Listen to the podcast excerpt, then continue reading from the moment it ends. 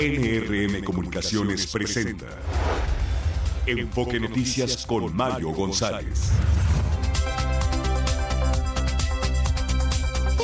Buenos días, muy buenos días. Bienvenidos a Enfoque Noticias en este lunes 22 de enero del 2024. Saludo al auditorio de toda la República Mexicana que nos sintoniza a través de la señal de NRM Comunicaciones y de todas nuestras plataformas digitales en esta mañana fresca, un poquito fría eh, no tanto, pero sí, sí, sí bajó la temperatura bastante este fin de semana. Fabio Larreza, ¿cómo estás? Hola, ¿qué tal, Mario, editor de Enfoque Noticias? Muy buenos días, feliz inicio de semana. Son las 7 de la mañana con dos minutos y la temperatura promedio en la Ciudad de México es de 8 grados. Se pronostica una temperatura máxima de entre 21 hasta 23 grados para esta tarde, Mario. Y más tráfico también se puede sentir. ¿Por qué? Porque enero no empezó con todo, fue paulatino. Este, muchos están integrando apenas este lunes a sus actividades escolares, por ejemplo, algunas universidades entran el día de hoy, algunas prepas también, así que tome su tiempo, eh, también tome clases de yoga o de meditación para los eh, tráficos. Oye, el viernes pasado fue un tráfico tremendo en Periférico Sur, una cosa de locos, eh, ya por la noche, tarde noche, este, por alguna protesta sobre agua que se hizo allá en la Picacho Ajusco. Y obviamente paralizó por horas el tráfico. Mucha gente quería llegar a su casa, mucha gente quería ir a otros destinos también, eh, aprovechando la carretera y el fin de semana. Y lo que se encontraron fue un estacionamiento enorme, Fabiola Reza. Sí, me imagino. Y aparte que es los fines de semana, la gente aprovecha para salir, para pasear, para tener un fin de semana fuera de la Ciudad de México, pues sí tuvieron que tener mucha, mucha paciencia por estos bloqueos. No, todo, todo, todo parado. Bueno, a mí tocó, obviamente yo soy de esos rumbos.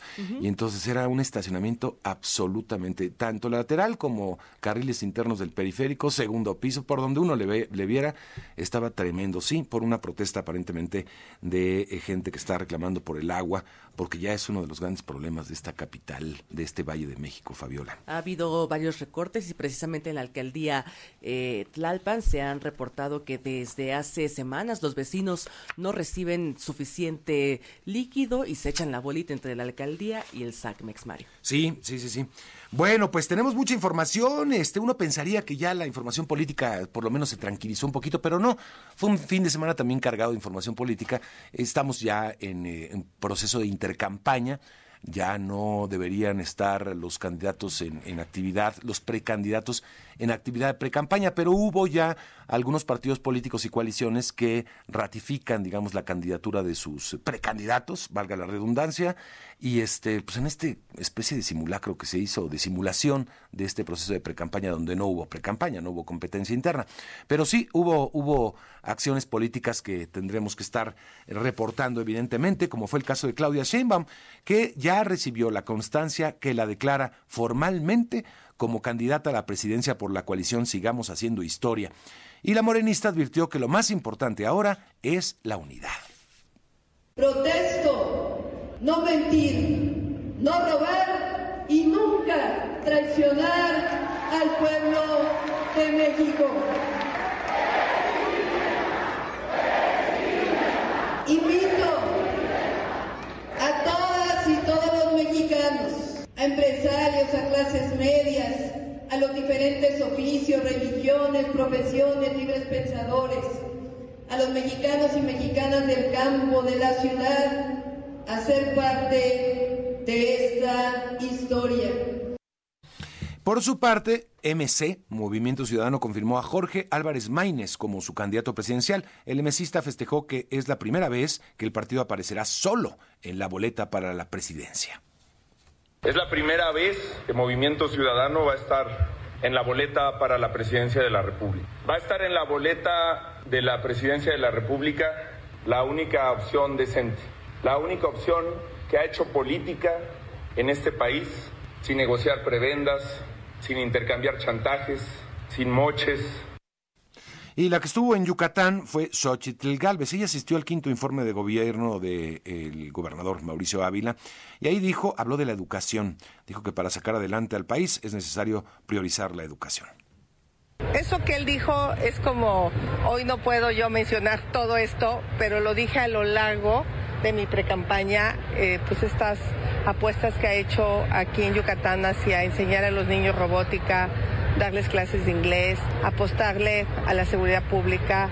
Pues eso es, eso es lo que da resultados, eso es lo que saca a la gente de la pobreza.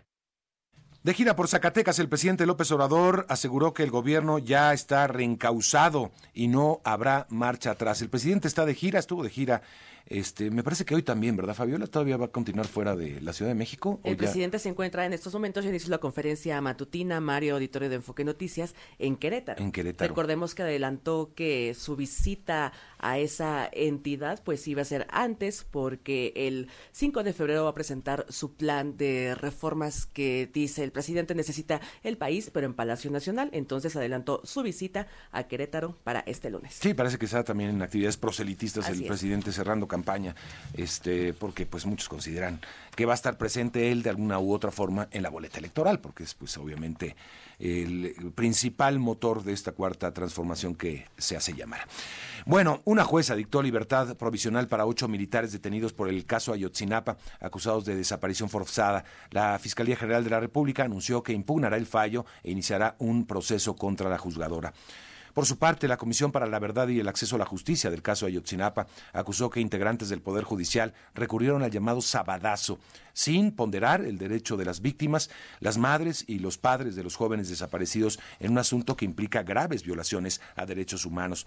Un enfrentamiento entre policías y civiles armados que intentaban rescatar a un detenido dejó 12 muertos en Hermosillo, Sonora. La Fiscalía Estatal detalló que los delincuentes buscaban liberar a Carlos Humberto N., hijo de Jesús Humberto N., alias el Chubeto, quien era uno de los principales generadores de violencia al norte del país.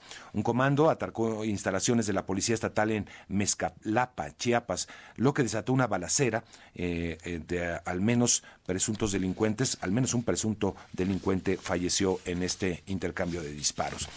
Ante los constantes robos en las carreteras del país, transportistas anuncian un paro nacional de actividades para el próximo 5 de febrero. Advierten que la situación llegó a un punto de crisis que atenta contra la vida e integridad de las personas y los conductores. Usuarios del tren Maya quedaron varados por horas entre Cancún y Palenque por una falla mecánica en el convoy. Vi algunos videos en las redes sociales de gente que estaba seis horas, al menos seis horas varada. A través de redes sociales, varios pasajeros expresaron sus molestias. Fueron regresados a su lugar de partida a bordo de autobuses. En tanto, la página de Internet encargada de vender los boletos del tren inhabilitó la compra de los pasajes sin informar la fecha del restablecimiento de este servicio. Hasta ahora ninguna autoridad se ha pronunciado sobre las fallas reportadas o por la suspensión de la venta de los boletos del tren Maya. La ministra Lenia Batres devolvió a la tesorería más de 82 mil pesos de su salario como integrante de la Suprema Corte para no ganar más que el presidente López Obrador. Falleció el economista, empresario y político Jesús Reyes Heroles González Garza a los 71 años. Fue director de Pemex y secretario de Energía. El gobernador de Florida, Ron DeSantis, dice adiós. Retiró su candidatura por la candidatura presidencial, eh, perdón, eh, por la contienda presidencial republicana y anunció su respaldo a Donald Trump. Vamos a escuchar el momento en el que dice, pues dejemos a Donald Trump ser el candidato. Si pudiera hacer algo para producir un resultado favorable, más actos de campaña, más entrevistas, lo haría. Pero no puedo pedir a nuestros partidarios que ofrezcan voluntariamente su tiempo y donen sus recursos si no tenemos un camino claro hacia la victoria. En consecuencia, hoy suspendo mi campaña es que allá todo tiene que ver con los dineros. Si no hay dinero para recorrer el país y para sostener una, una campaña millonaria, pues no, no se puede. Y parece que eso fue lo que sucedió. Donald Trump agradeció la declinación y atacó a Nikki Haley, su antigua embajadora en Naciones Unidas, su antigua aliada. rompieron después. Es ya la única rival que queda en la contienda republicana al acusarla de ser candidata de los globalistas y los demócratas. Mañana la contienda va a New Hampshire, ahí los republicanos van a las urnas para elegir quién es el candidato ya entre dos, Nikki Haley o bien Donald Trump. El primer ministro israelí Benjamín Netanyahu rechazó rotundamente las condiciones impuestas por Hamas para liberar a los rehenes que aún están en la franja de Gaza, que incluyen el fin de las hostilidades y la retirada total de las tropas israelíes del enclave palestino. Suman al menos 68 los muertos por la ola de frío en Estados Unidos. El fin de semana los meteorólogos advierten que una fuerte ola de aire ártico se extenderá por gran parte del país. Esta mañana el peso mexicano se está eh, más o menos se ha mantenido estable en el fin de semana, está por arriba de los 17 pesos, 17.05 cotizando eh, aproximadamente, es eh, lo que se está reportando en algunas páginas. Y vamos con Mara Rivera y el avance de las finanzas. Mara Rivera, ¿cómo estás? Bien, Mario, auditorio de Enfoque Noticias. Sí, en efecto, en la terminal aérea, en las casas de cambio, ya se encuentra el dólar en este momento a la compra en 16.59 y a la venta alrededor de los 17.54. En tanto, el euro está a la venta en 18.59. Y comentarte, pues la expectativa de la semana, sin duda, vienen datos económicos importantes y tan solo el día de mañana se espera que el ANTAS y eh, prácticamente dé a conocer los resultados de las ventas de enero-diciembre, así como proyecciones en, en estas, en estas ventas. Es lo que te tengo al momento. Yo lo que te tengo es que este, estuve de compras este fin de semana, pues hacer las compras de la semana y todo eso. Oye, Mara, qué caro está todo, qué barbaridad, qué barbaridad. El jitomate a 60 pesos, este... No, no, no, ¿para qué te digo la carne? compré como un kilo de, de, carne, pues digo, de jamón y cosas así. Bueno, yo recordaba, no, no, no, bueno, está casi al 100% más, o sea, es una cosa ya este, no te voy a decir que impagable, pero, pero sí ha aumentado muchísimo. ¿eh? Poco a poco la inflación nos ha alcanzado. Sí, ya ha rebasado y totalmente este incremento que se dio a finales o que empieza a partir de este enero, pues ha sido ya rebasado. Prácticamente la inflación se está comiendo los aumentos a los mínimos y en efecto a este incremento también en los alimentos es lo que al final ha impedido el control sobre los precios. Bueno, bueno, o sea que la cuesta, cuesta, la cuesta de enero. Gracias, Mara. Sí, buenos días. Que tengas buenos días. Y un avance de los deportes lleno de actividad deportiva este fin de semana, Javier Trejo Garay. Sin duda, Mario, ¿cómo estás, amigos de Enfoque Noticias? Por supuesto que las finales de conferencia ya están listas en la NFL. Habrá que hablar de los resultados de este fin de semana. Solamente un visitante ganó, el resto de los locales se llevó la victoria. El, el visitante fue un visitante muy incómodo, sin duda, Kansas City, que acaba pegándole otra vez. Le tiene tomada la medida Kansas City al equipo de Búfalo, sobre todo en postemporada. Esta temporada, en temporada regular ganó Búfalo esta, esta ocasión hace seis semanas y ahora lamentablemente cuando más importaba pierde ante el equipo de Kansas City. Hablar también del fútbol mexicano, la semana número dos, los saldos que ha dejado, Chivas sigue sin ganar, Cruz Azul, ¿para qué te digo? Exactamente igual. eh, hablar de la polémica dentro del fútbol de España, gana el Real Madrid, le da la vuelta a una Almería que le estaba ganando 2 por 0. Pero ahí no hay polémica, ¿no? Le dieron el partido al Real Madrid. Exacto. no hay polémica. Absolutamente, absolutamente, sí, sí. Eh, ¿Cuántos partidos? Cinco, cuatro o cinco victorias que ha logrado el equipo del el Real Madrid con gol anotado después de los 90 minutos. En esta temporada solamente se alarga, se alarga los partidos y bueno, el Madrid gana cuando estaba prácticamente en la lona, se lleva entonces la victoria. Iba 2-0, eh, remonta y le, bueno, pero una remontada muy, sí, bueno, ¿qué te Muy, muy, muy cuestionable, ¿no? Muy cuestionable, muy polémica y acaba ganando 3 por 2 a la mm. Almería, por cierto. Eh, también el Barcelona ganó el día de ayer, pero la despedida de Andrés Guardado fue lo más significativo. Muy emotiva, ¿no?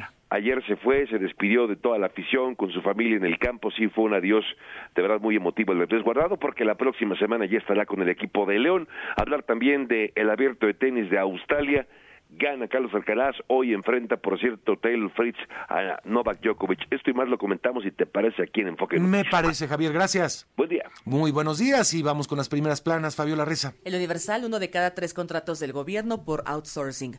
Milenio, Estados Unidos abre investigación contra Nazón Joaquín y su iglesia por lavado. Mm. Excelsior, autónomos se saltan límites presupuestales.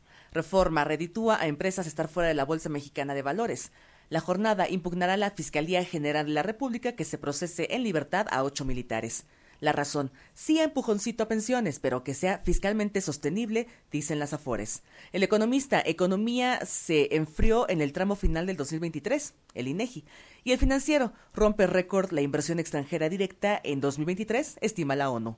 Son las portadas de este lunes, Mario. Bueno, y también muchos diarios eh, del mundo están, eh, pues, eh, sobre todo los estadounidenses, pero otros diarios también aquí de la región, pues, lo que está pasando en Estados Unidos en la contienda, ya se baja Ron DeSantis, que era uno de los, pues, quedó en segundo lugar en la pasada eh, primaria en Iowa, mañana es New Hampshire, pero sí había apuestas a ver si se bajaba o no, porque el dinero ya no lo estaba alcanzando. Este, allá son millones y millones de dólares los que se invierten en esto. Tan solo en Iowa se calcula que se invirtieron cerca de 30 millones de dólares, Fabiola Reza, cada uno de los candidatos. Imagínate. Eso es lo que... Tan solo en un estado. Tan solo en un estado. Es lo que le costaría a cualquier país de América Latina toda una campaña para un presidencial o menos, ¿no? Digo, ya llegar a 30 millones es muchísimo. Pero imagínate, o sea, es que ahí el dinero fluye y fluye y fluye, es increíble. Ron DeSantis se rinde frente a Trump y se retira de las primarias republicanas, dice un titular. Este del país dice Nikki Haley se juega en New Hampshire la última oportunidad de frenar a Donald Trump. Si pierde esta eh, Nikki Haley, ya prácticamente se da por descontado que Donald Trump será el candidato a pesar todos los problemas legales que está enfrentando. Eh, la apuesta era en todo el caso quedar en segundo lugar por si judicialmente Donald Trump es impedido a llegar, entonces que quede el segundo lugar. Pero bueno, ahí ahora tendría mucho más fácil Joe Biden aparentemente. Pero bueno, vamos a estar muy pendientes de lo que suceda porque nos jugamos mucho en esta elección los mexicanos, ¿eh? por todo lo que implica que México esté permanentemente en el discurso del el ala más radical de los republicanos, ese discurso anti-mexicano, anti-inmigrante, anticomercio, en fin, es, es delicado lo que está pasando en Estados Unidos y hay que poner atención, por supuesto. Estaremos hablando del tema esta mañana con Arturo Sarucano. Pero nos vamos a la pausa, son las 7 de la mañana, 17 minutos, y vamos a escuchar a una de las bandas favoritas de su servidor, que es Inexcess, porque en un 22 de enero de 1960 nació Michael, eh, Michael Hutchins. Habría cumplido 64 años de vida y es la voz pues más importante, emblemática de este grupo.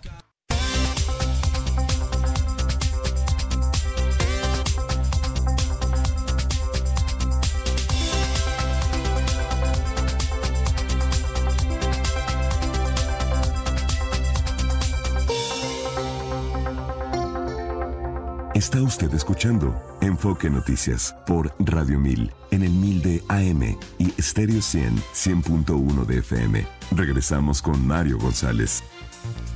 7 de la mañana, 24 minutos. La consejera presidenta del INE, Guadalupe Tadei Zavala, afirmó que el organismo tiene la capacidad e infraestructura para que acudan a votar más de 97 millones de mexicanos en los próximos, el próximo 2 de junio. Ahora hay que recordar, hoy se vence el plazo para inscribirse eh, como eh, ciudadano ante el INE o si no tiene credencial o si quiere una modificación de los datos en la credencial. Hoy vence el plazo, ya hemos hablado a lo largo de las últimas semanas de este tema.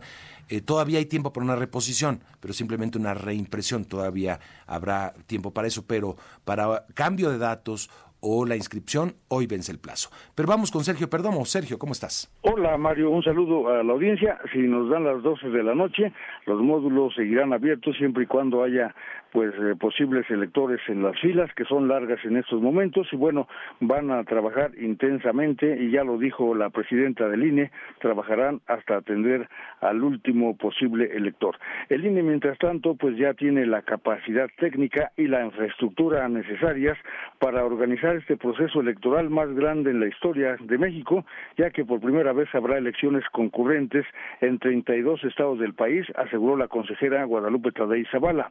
Afirmó que este organismo está preparado para garantizar la participación de más de 97 millones de mexicanas y mexicanos, más los que se acumulen hoy, que van a elegir con su voto a quienes ocuparán la presidencia de la República, gobernaturas, senadurías, diputaciones, presidencias municipales, alcaldías y la jefatura de gobierno Ciudad de México, en total 20.375 cargos.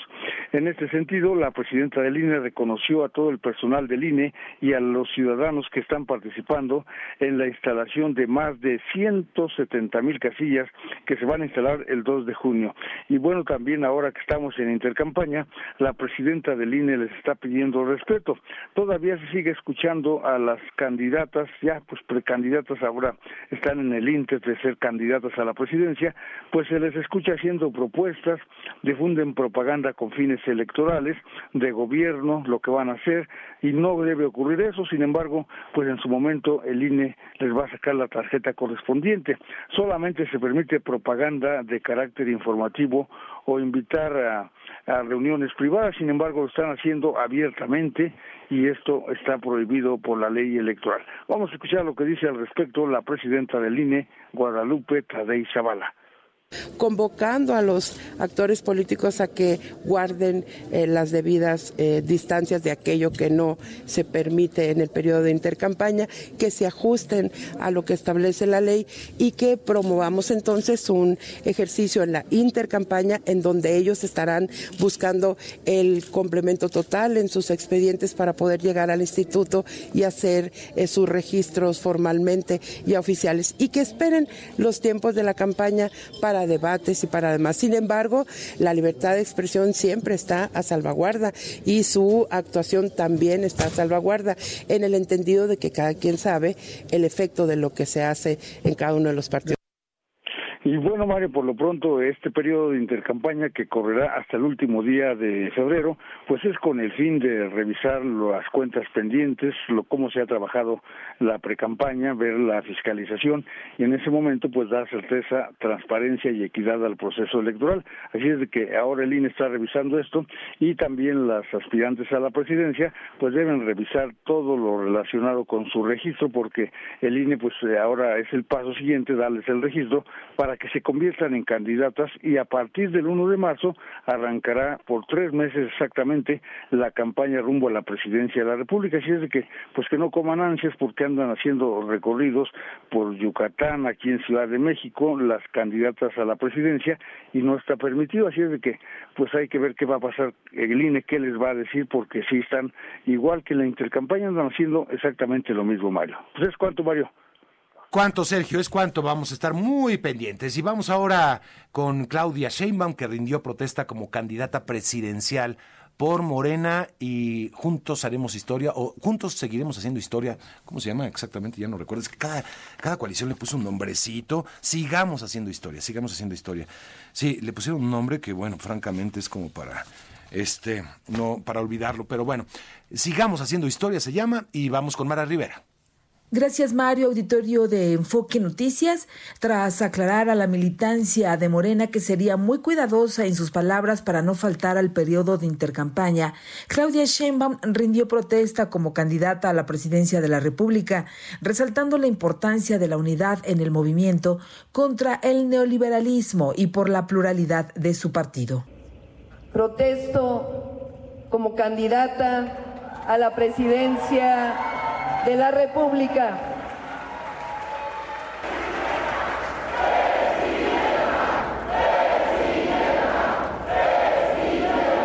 Y con su permiso voy a levantar la mano izquierda.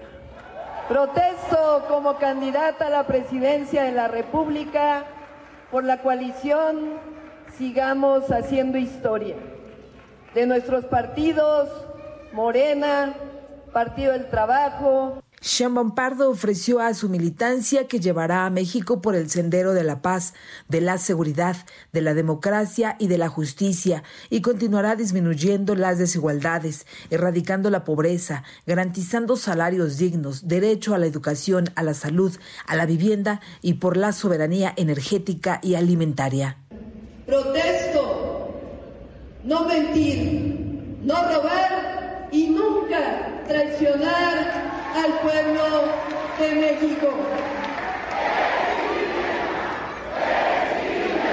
Invito a todas y todos los mexicanos, a empresarios, a clases medias, a los diferentes oficios, religiones, profesiones, libres pensadores, a los mexicanos y mexicanas del campo, de la ciudad, a ser parte de esta historia a seguir construyendo el mejor México posible.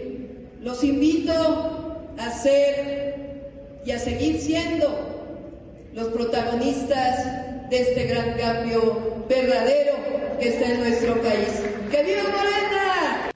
Por su parte, el presidente del Comité Ejecutivo Nacional de Morena, Alfonso Durazo, resaltó que la candidata del conservadurismo, quien por muy buena voluntad que tenga no está preparada y carece de experiencia política, además de que no cuenta con equipo ni tiene experiencia política y administrativa. Presidencia de la República no es ya más para principiantes. A la presidencia de la República no se puede llegar a aprender. Las simplificaciones del marketing no pueden superar esa realidad. Nuestros adversarios lo saben, así es que irán a votar por su candidata arrugando la nariz. A su vez, Mario Delgado, dirigente de Morena, afirmó que Sheinbaum lleva más del doble de ventaja a la candidata de oposición, más de 2 a 1, y enfatizó que desde que inició su pre-campaña a la fecha, Sheinbaum creció entre 5 y 6%. En apenas 60 días, el promedio de las encuestas que teníamos antes del inicio de la pre-campaña, comparado con el promedio de las encuestas de enero, señala que creció entre 5 y 6 puntos la preferencia por Claudia Sheinbaum. En comparación con la candidata del PRI del PAN, que ya se dio cuenta que no es lo mismo hacer gelatinas de agua a que se les hagan agua las gelatinas. En todas las encuestas de que lleva más del doble de ventaja Claudia Sheinbaum, más de 2 a 1. Claudia Sheinbaum, por cierto, dijo que en los próximos días va a seguir fortaleciendo los diálogos por la transformación, todo lo que sea necesario para mejorar el proceso organizativo de cara a la elección presidencial. Hasta aquí el reporte que les tengo. Muchas gracias, gracias Mara. Y ahora vámonos con Movimiento Ciudadano, que fue el otro que tuvo evento también para designación de candidaturas, este con Jorge Álvarez Maínez. Jorge Sánchez nos tiene la información. Adelante, Jorge. Gracias, Mario. Auditorio de Enfoque Noticias, muy buenos días. Efectivamente, el partido Movimiento Ciudadano declaró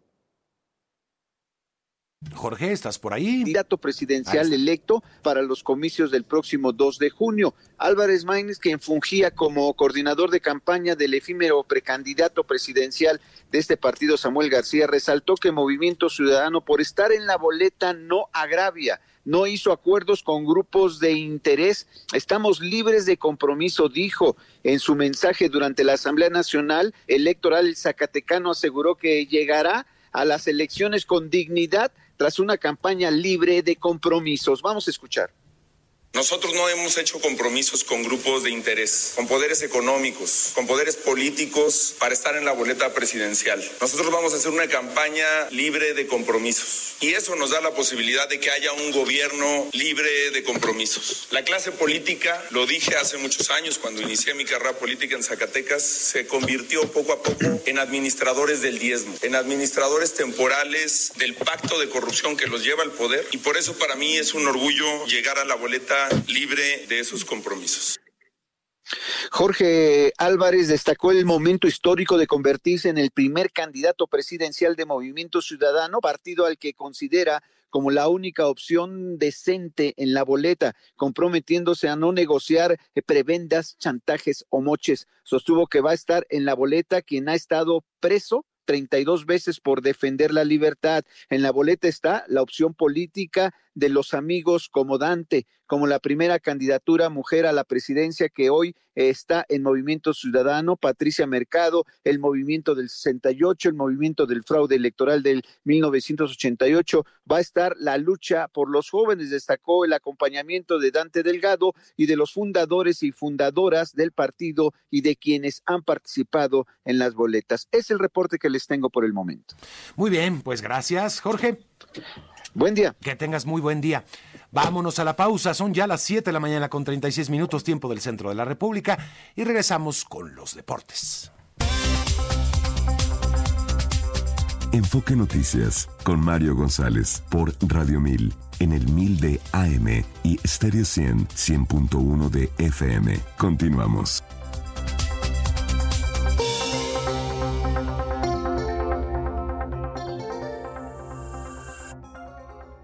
Estrena un Volkswagen Polo 2024 con bono de 23,200 pesos, seguro por 2,999 pesos y mensualidades desde 4,699 pesos por tres años con Volkswagen Ya. Válido al 31 de enero 2024 con Volkswagen Leasing. CAT promedio del 30.3% sin IVA informativo. Consulta www.com.mx. Volkswagen. Somos más que energía, somos bienestar. Así como llevamos electricidad a todo México, llevaremos Internet para todos Somos fuentes limpias y renovables. Construimos el Parque Solar en Puerto Peñasco, Sonora, el más grande de toda América. Somos proyectos prioritarios. Electrificamos trenes, aeropuertos y sistemas de transporte, conectando a todo el país. Somos CFE. Somos más que energía. Gobierno de México. Los deportes con Javier Trejo Garay. Javier, ¿cómo estás? ¿Qué tal, mi querido Mario? Amigos de Enfoque Noticias, ¿cómo están? Qué placer acompañarles. Bueno, de lo relevante, sin duda, que hay que hablar este fin de semana, lo que ha dejado en materia deportiva la información, bueno, es eh, la celebración de los juegos divisionales en la NFL. Recordando que para estos partidos, tanto en la conferencia americana como en la nacional, un equipo en cada una de estas conferencias había descansado en la ronda previa y apenas se presentó eh, este fin de semana. El caso de Baltimore y San Francisco jugaron en casa, recibieron uno, el equipo de Baltimore a los Tejanos de Houston, un equipo me parece revelación, una sorpresa sin duda, lo que exhibió el equipo de Houston y que además llegó a una instancia muy muy alta cuando no se tenían expectativas tan grandes alrededor de este equipo. Y por otra parte también el caso de San Francisco que enfrentaba a un rival que venía de pegarle a los vaqueros de Dallas de manera sorpresiva, así también le pegó el equipo de los empacadores de Green Bay, tuvo un gran cierre de temporada y acabó ganándole a los vaqueros de Dallas. Por esta semana, por cierto, se confirmó que continuará por lo menos un año más Mike McCarthy al frente del equipo de los vaqueros. Lo cierto es que gana el equipo de Baltimore, a Houston, gana San Francisco también a los empacadores de Green Bay. Ayer también par de encuentros. Eh, al mediodía, el partido entre los Leones de Detroit, que se llaman la victoria sobre Tampa. Detroit que tenía pues más de 30 años de no llegar a una final de conferencia, 32 años de hecho, Mario. Fue en el 1991. En aquella época todavía jugaba una de las figuras más legendarias que ha habido en la NFL, como es Barry Sanders. Jugaba para el equipo de Detroit.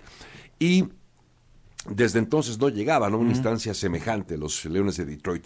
Ganan y ahora van a enfrentar a San Francisco. Uy, está difícil, ¿no? Difícil ciertamente, aunque habrá que ver cuánto baja el rendimiento de San Francisco si es que no está listo Divo Samuel. Divo Samuel es un jugador tan importante, tan relevante que hace diferencia en cualquier equipo.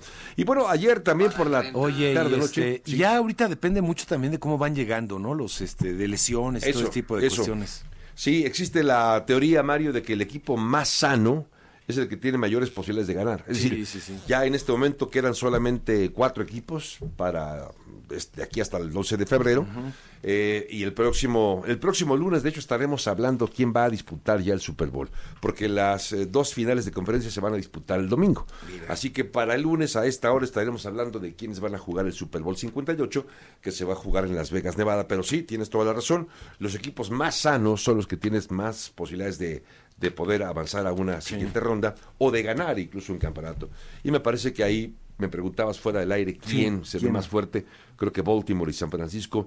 Me voy con la lógica, me voy con la fácil si tú lo quieres, pero bueno, Baltimore, ¿qué pedo le pones a Baltimore, no? Con la forma que está jugando. Y San Francisco luchó un poquito más, se le costó un poquito más de trabajo ante los empacadores de Green Bay, pero no veo a Detroit ganando. Este, eh, ¿Consideras que Kansas City puede darle batalla, es decir, a Baltimore. Yo sé que, como que está un escaloncito arriba a Baltimore en, toda la temporada, pero tiene mucha experiencia Kansas City para este Mucha experiencia, es la sexta final de conferencia nacional que juega eh, o que va a jugar Patrick Mahomes. sexta final. imagínate sexta final de consecutivos. es impresionante lo que, lo que hace el equipo de Kansas City, eh, teniendo una mala, una temporada muy irregular, ¿eh? porque esta fue la peor temporada. En términos estadísticos, fue la peor temporada para Patrick Mahomes. La peor. Y aún así, la exhibición el día de ayer les alcanza para ganarle al equipo de Búfalo. Penitas, pero sí. Y estar ya a una instancia, a un juego de llegar a otro Super Bowl. Sí, pero ese juego, como dices, es contra...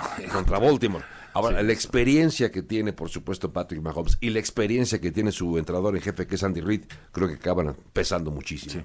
Del otro lado, hombre, pues está también John Harbaugh, que ya sabe lo que es ganar un Super Bowl, ya ganó uno con el equipo de Baltimore.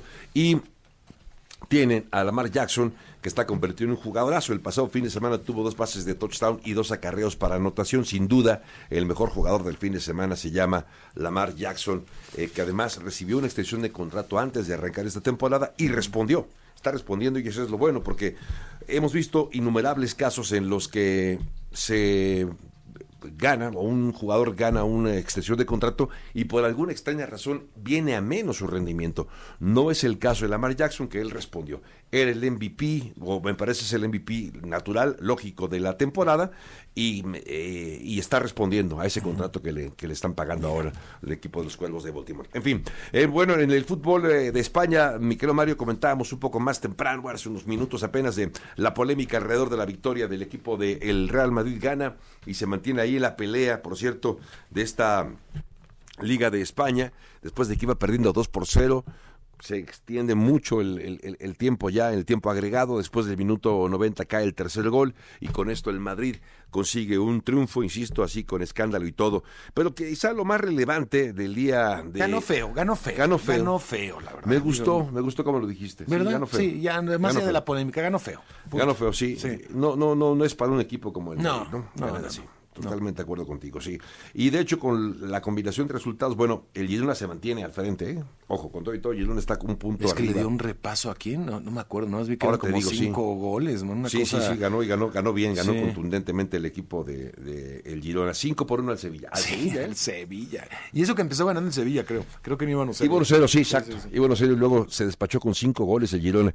Este equipo que era dirigido por Diego Alonso, que salió por la puerta atrás, este técnico uruguayo, Sí. alguna vez entrenador de Rayados de Monterrey, Y de siempre Pachuca. sale por la puerta de atrás, ¿no? Y sí, y fue también entrenador de, de Uruguay en la pasada Copa del Mundo. Bueno, pues el Girona gana y de manera contundente. Bueno, ya comentamos lo del Barça que gana en la despedida de Andrés Guardado. Ayer, eh, vestido con los colores de el del Betis, se despidió de la afición. Cuánto cariño, ¿no? Cuánto cariño le Sí. dieron, este. Yo, oye, yo- es que cuando hablamos de los grandes futbolistas mexicanos casi se nos olvida Guardado, ¿no? Este hizo una ¿cuántos años allá? 17. El primerísimo 17 capitán, aparte, o sea, jugadorazo, pues. Casi la mitad de su vida Sí. viviendo sí. en Europa y, y evidentemente muchos, muchos años más eh, jugando como profesional en Europa que lo que jugó en México con el. Atlas, por ejemplo. ¿no? El Atlas, recordemos que se fue. Oye, pero qué interesante. Hasta le hicieron el paseillo, ¿eh? Sí, el con el, Barça y el... Qué interesante ver cómo el Barça también se decidió a, a rendirle homenaje a, a Andrés pues, una, una trayectoria de muy limpia, Sí, además, ¿no? Eso sí, hay que sí, decirlo, fuera de escándalos. Claro. O sea, eso también ah, tiene que contarse, ¿no? Oye, por cierto, en el Mundial pasado, cuando eh, se juega un momento con el, contra el equipo de Argentina y lo sacan de cambio. Leonel Scaloni, el técnico de, del equipo que entonces iba a ser campeón del mundo, se acerca. Se acerca cuando va saliendo a darle un abrazo a Andrés Guardado. Sí, es un, un jugador todo pundonor, me lo parece. Sí, totalmente. Nunca ha dado escándalos Andrés Guardado, de verdad, sí, un, un adiós que se va a sentir. Por cierto, nada más comentarte, Mario, ya para despedir esta sección deportiva. Ya con esta me despido. Y más adelante, por supuesto, le seguimos. Si me lo permites, comentar y recordar que en caliente.mx se pueden seguir paso a paso, minuto a minuto, los resultados de esos partidos. Por ejemplo, el próximo fin de semana que tenemos finales de conferencia, pueden seguirla paso a paso, minuto a minuto en caliente.mx, como bajando la aplicación, porque además con la aplicación pueden seguir ese minuto a minuto de cada partido y además tener acceso a promociones diferentes. Y solamente por recibir la aplicación o descargar la aplicación reciben mil pesos para una primera apuesta. Todo esto y más lo pueden encontrar para vivir el deporte de una manera diferente en caliente.mx. Más acción, más diversión. Más adelante platicamos del abierto de tenis de Australia, si te parece. Me parece muy Gana bien. Alcaraz, hoy juega Taylor Fritz contra Novak Djokovic. Esto y más lo comentamos aquí en Enfoque Noticias. Oye, estaba yo viéndolos como este, el calor que está haciendo allá en Australia, ¿no? ¿Otra vez? O sea, otra vez. Para y es no que variar. yo decía, ¿por qué? Pues no estamos contando. Ah, pues no, pues están en el, en el, en el otro, sí, Sí, no, claro. el otro lado es, del otro es lado. verano prácticamente, sí, pero está haciendo un calorón Exacto. que se funden los tenistas, ¿eh? Sí, sí, Ya lo he sí, estado sí. viendo hasta la otra vez a Djokovic, ya mero, ya mero no termina. El riesgo del golpe de calor. Sí, ¿no? sí, Que sí, es, tremendo, que está- tremendo. que está, por supuesto. Muy bien, gracias Javier. Gracias, buen día. Buen día, son las 7:46, tiempo de hacer una pausa y regresamos. Vamos a estar hablando también de esta pues sorpresiva acción eh, judicial que puso en libertad a ocho militares acusados por el caso Ayotzinapa. Volvemos, en un momento hablamos del tema. En lo dicho, con Leticia Bonifaz. Leticia, ¿cómo estás? Qué gusto saludarte, muy buenos días. Buenos días, Mario, aquí a la orden. Oye, hablarás esta ocasión de la crisis en la Comisión Nacional de Búsqueda. Cuéntame. Pues mira, yo creo que ha sido muy interesante escuchar a las madres buscadoras bastante desesperadas por estos cambios que todavía son consecuencia de la renuncia de Carla Quintana, porque según hemos visto hay nuevas personas sin experiencia y en este tema tan delicado pareciera que hay un borrón y cuenta nueva cuando en realidad se había ya trabajado y avanzado muchísimo. Yo he estado insistiendo en que la agenda de la próxima presidenta de la República tendrá que tener perspectiva de género y atender en particular estos asuntos que requieren de muchísima empatía, pero también de muchísima preparación, porque no puede ser que en esta en este dolor tan profundo todavía tengas que enfrentarte a cuestiones burocráticas de reinicio, Mario. Sí, totalmente. Creo que había un buen inicio, como ya lo señalas. Estaba también echándose a andar este banco genético, me parece también importante no sé, en, en, conjunto da la impresión, eh, por todo lo que se ha hecho, porque digo, uno puede argumentar, había que depurar ¿no? el, el, el padrón. De acuerdo, eso se tiene que hacer permanentemente, eso digo, eh, pero parece, la impresión que da, Leticia, es que sí la administración está encargada más bien no cambiar la realidad, sino cambiar las cifras, en muchos otros temas también.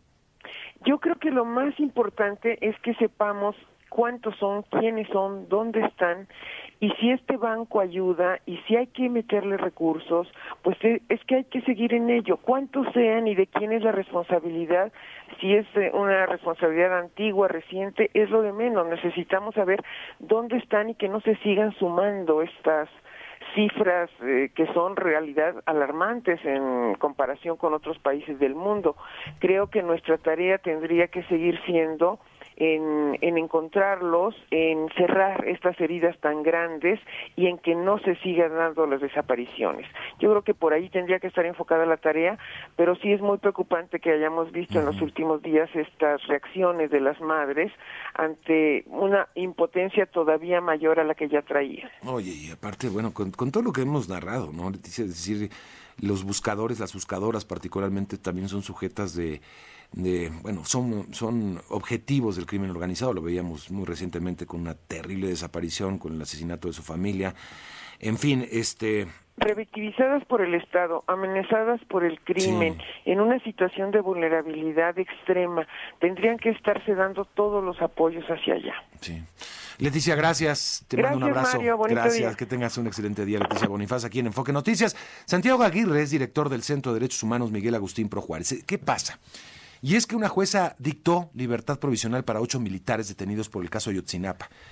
La verdad fue algo sorpresivo, se dice incluso que fue un sabadazo que se aprovechó, ya sabes, este sabadazo judicial cuando todo el mundo está en otra cosa y hacen o, determinan a los jueces alguna, alguna polémica. Eh, la Fiscalía General de la República anunció que impugnará el fallo e iniciará un proceso contra la juzgadora. Pero lo cierto es que Nadie confía en la Fiscalía General de la República que hace agua de todos los casos importantes. Vamos a hablar con Santiago y gracias por estar con nosotros, Santiago. Bienvenido. Eh, hola Mario, ¿qué tal? Muy buen día y buen día también al auditorio. Pues sí, parece que fue un auténtico sabadazo. Sí, Mario, a ver, nosotros estamos intentando destacar tres cosas, eh, porque estos temas son complejos y a veces los mensajes de redes no permiten ir a esa complejidad. Lo, lo primero, Mario, es que no estamos impugnando o criticando el cambio de medida cautelar eh, que dejó de lado la prisión preventiva oficiosa. La figura de la prisión preventiva oficiosa es contraria a los derechos humanos. Prisión preventiva no es justicia y en un contexto donde se respetaran los derechos, cualquier persona acusada de un delito debería poder enfrentar esa acusación en libertad. Entonces, no es el cambio de medida lo que preocupa. Lo que preocupa, Mario, es que en este caso venimos ya viendo un patrón muy claro en el que con mucha celeridad, a veces de manera irregular, se le está cambiando la medida cautelar exclusivamente a los militares procesados de una manera tan expedita que no vemos en los casos de civiles que nosotros acompañamos, ¿verdad? y, eso nos sentimos obligados a señalarlo en un contexto donde se está empoderando mucho el ejército. Y sabiendo, Mario, que este tipo de resoluciones se utilizan en el presente para alimentar el conflicto que hay entre el Ejecutivo y el Poder Judicial, nos importaba mucho sobre todo señalar otras dos cosas, Mario. Lo primero es que detrás de estas resoluciones está el trabajo deficiente de la Fiscalía. Y es ahí hacia donde hay que mirar al, buscar responsables. y segundo, que en la defensa de estos militares acusados está interviniendo directamente la Sedena, brindándoles apoyo y asistencia legal, lo que genera también una distorsión en el proceso y en la percepción que tienen los familiares de las víctimas eh, sobre si en efecto todo el Estado está trabajando en la misma dirección o si más bien, como se ha documentado, eh, el ejército sigue en su empeño de socavar los esfuerzos por esclarecer el caso, Mario. Muy grave. Ahora, este, se van a cumplir 10 años ya de esto, Santiago. Este 2024 se cumplen 10 años de los hechos. Cada vez más difícil llegar a una verdad verdadera y no una verdad histórica. Eso es lo más lamentable, Mario, que en, estos, eh, en estas derrotas judiciales, en, en medio de los litigios, de los conflictos entre poderes y de la política, pues la verdad se va quedando desaparecida también ese es el, daño mayor que se inflige a las familias y, por eso de ninguna manera podemos decir que el balance sobre el esfuerzo a esclarecer el caso Ayotzinapa en esta administración esté en vías de dejar un saldo positivo. Claro. Entonces, tenemos que esperar a ver una acción de la Fiscalía General de la República. No hay de otra, Santiago. Pues mira, Mario, nosotros pensamos que sí había elementos para que se argumentara el riesgo de fuga de estos procesados. Eh, eso le correspondía a la Fiscalía. Entendemos que se va a recurrir la resolución. Se han anunciado también acciones contra jueces y magistrados. No acompañamos eh, esa, esa perspectiva en el Centro PRO y más bien esperaríamos que los esfuerzos de la Fiscalía se concentren en esclarecer el caso. Bueno, pues estaremos muy pendientes. Además de estos, eh, tú que estás tan empapado de este caso, de estos militares detenidos, eh, ¿qué otras eh, líneas están siguiendo? ¿Qué otro, cuántos detenidos hay actualmente? ¿Cómo están las cosas sobre este caso que, insisto, está por cumplir ya 10 años? Sí, Mario, quedan todavía en prisión acusados, digamos, grupo, un grupo de policías eh, sobre todo policías municipales de Huichuco y de Iguala. Eh, se encuentran también en prisión algunos policías federales y un grupo de militares en contra de quienes el cargo más fuerte y desde nuestra perspectiva muy sólido, Mario, es el de connivencia con la delincuencia organizada. Se ha demostrado que el 27 Batallón de Infantería tenía vínculos con Guerreros Unidos. Además de estos procesos eh, judiciales se siguen haciendo búsquedas en terreno. Todo eh, el caso indica que el paradero último de los chicos eh, probablemente haya sido en, en, alguna fosa o mediante el ocultamiento de sus restos y se siguen realizando trabajos en campo para ese fin. Y adicionalmente, Mario, está pendiente todavía cinco años de esta administración la entrega de toda la información que obra en los archivos militares en particular ha generado mucha atención la negativa del ejército a entregar alrededor de 800 folios mm. del Centro Regional de Fusión de Inteligencia de Iguala y frente a eh, eh, ese tema no hemos logrado que se mueva la voluntad de, la administración. No, y ese es el tema que ha provocado pues esta tensión, ¿no? en esta etapa, digamos, del proceso. Sí, Mario, porque la respuesta ha sido, eh, pues que vengan las familias a la Sedena y busquen, porque no hay nada que esconder. Y claramente eso es una maniobra para poner en la espalda de las familias la carga de encontrar la aguja en el pajar, ¿verdad? Eh, cuando ellos no piden acceso genérico a los archivos, lo que demandan es la entrega de unos documentos muy concretos que existen. Eh, penosamente el ejército se ha negado a, entregarlos y y, no parece que eso vaya a cambiar, Mario. Pues Santiago, te agradezco mucho por conversar con el auditorio esta mañana. No, Mario, los agradecidos somos nosotros contigo siempre. Buen día. Gracias, Santiago Aguirre, director del Centro de Derechos Humanos Miguel Agustín Pro Juárez. 12 muertos dejó un enfrentamiento entre policías y un comando armado en Hermosillo, Sonora. Rosangélica Fimbres nos tiene más información. Rosa, te escucho. ¿Qué tal, Mario? Muy buen día para ti también, para quienes nos escuchan. Pues tras la detención aquí en la ciudad de Hermosillo de un integrante de una célula criminal considerado como uno de los principales generadores de violencia en el norte del país, un grupo de hombres armados pretendieron rescatarlo y las fuerzas de seguridad repelieron esta agresión, neutralizando a 12 presuntos delincuentes.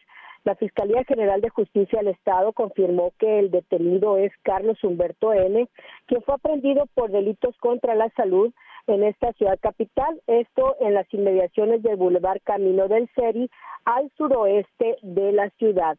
Esta situación eh, después de ser detenido, este grupo de hombres armados intentaron rescatarlo cuando lo tenían los policías y se presentó una agresión en contra de los agentes ministeriales y pues, pues esta situación llevó a activar el código rojo y eh, integrantes de las fuerzas de seguridad de los tres niveles de gobierno se integraron a este operativo procediendo a la persecución de los vehículos.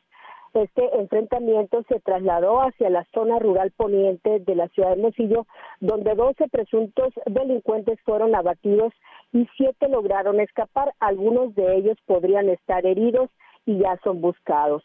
También dos elementos de la Agencia Ministerial de Investigación Criminal resultaron lesionados y ya están recibiendo atención médica en un hospital bajo resguardo y se reportan fuera de peligro.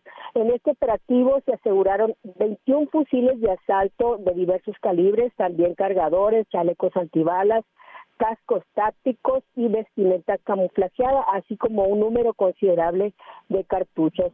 También se aseguraron, eh, por último, seis camionetas, algunas de ellas de alta gama y de modelo reciente. Eh, la Fiscalía ha mencionado que continúa pues la investigación para dar con el paradero de estos eh, pues siete presuntos em, delincuentes que se encuentran prófugos y que podrían estar lesionados. Es el reporte, Mario. Bueno, pues eh, gracias, Rosa. Estaremos eh, muy atentos, por supuesto. Ya son las 8 de la mañana en punto en esta mañanita de lunes. Vámonos a la pausa y regreso con el resumen de la información más importante.